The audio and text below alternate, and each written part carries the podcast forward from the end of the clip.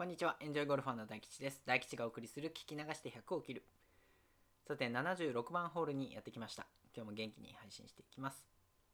今回は、グリーンフォークを持ってますかという話をします。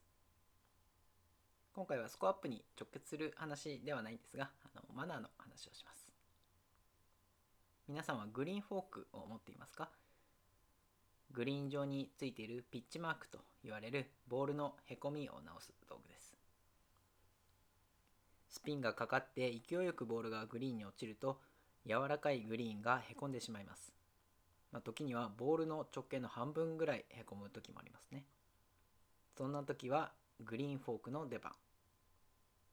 やり方を音声で伝えるのはちょっと無理があるので割愛しますが、まあ、大事なことは芝を切らないということです。まあ、検索すればあの動画が出てきますので、やり方に自信がないという方は今一度調べてみてください。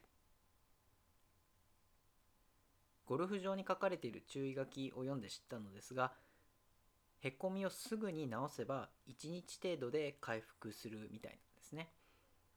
一方放置されて乾いてしまうとそこから直そうとしてもなかなか元には戻らないみたいなんです。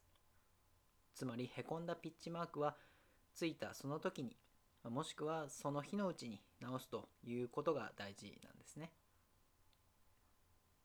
私はグリーン上で時間があるときは他のピッチマークも直すことを常に心がけています。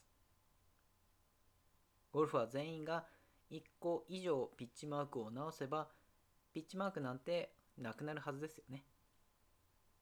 デコボコのグリーンよりも真っ平らな綺麗なグリーンの方がプレイしていても気持ちいいですよね。まだグリーンフォークを持っていない方、ぜひマイフォークを購入して余裕がある時に積極的にグリーンをきれいにする。そんな2021年にしてみてはいかがでしょうか。というわけで今回はここまでにします。次回77番ホールは流れに乗ってる時は流れを感じない。という話をします。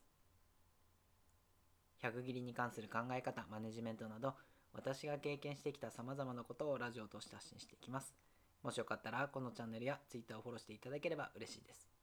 ここまで聞いていただきありがとうございました。また次のホールでお会いしましょう。